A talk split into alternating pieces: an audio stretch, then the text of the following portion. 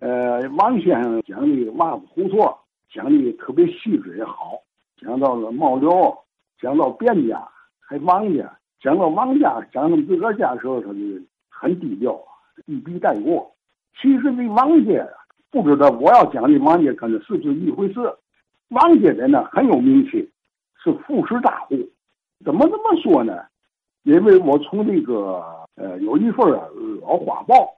叫点石在花报上，就其中提到了，在过去那年头里不太平的时候啊，就讲到这条胡同啊，有一个富士王家呀，就特别富裕，在那个那个年头啊，晚上啊，你叫家里的仆人呢，还雇佣的人呢，巡逻打更啊，防卫啊，防卫的盗贼，这家伙呢很显眼。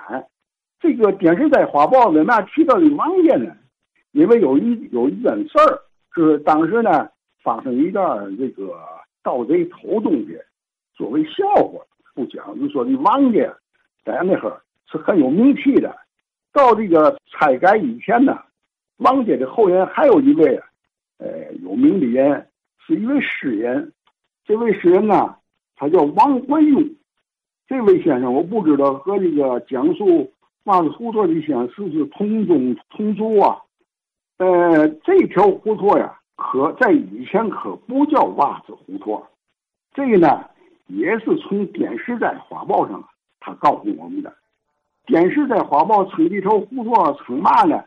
叫袜子胡同，娃娃的娃呀，儿子的子，叫袜子胡同，是泥娃娃。他当年这个这个胡同里边有几家做泥娃娃的这个铺店嘛，都是年轮工，买卖挺好的。哎，一些洗娃子人呢，都上那洗娃去，无形中呢，就带起来了这胡同的名字了，叫娃子胡同。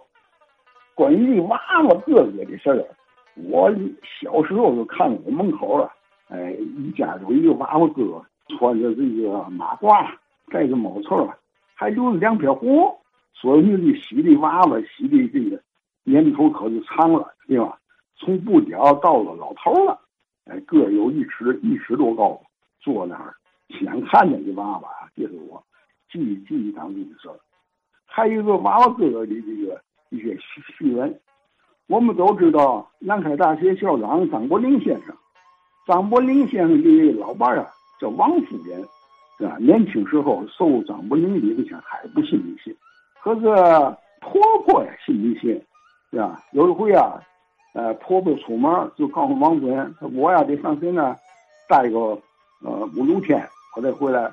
我交给你点事哦，别忘了给娃娃哥哥呀上供，天天啊，这点事你要上点心。”王夫人呢答应了：“好，您走吧，别管了。”这个王夫人操的家伙真能干呢，她又不信迷信，没把这事搁在心里了，就给忘了。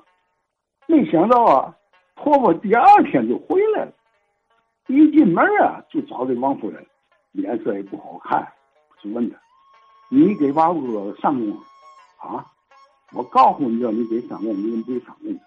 娃娃哥哥给我托梦了，哥说你虐待，不给吃，不给喝，你怎么不听话？你这孩子。”王夫人呢，一听这个，是目瞪口呆，无言可答，也给吓坏了。婆婆也挺生气，可打那以后。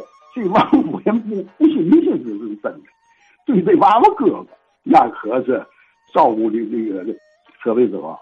呃，破病出去，甭告诉他，就都给办了，天天给上供完了。有这么一段呢，挺逗哏的小故事。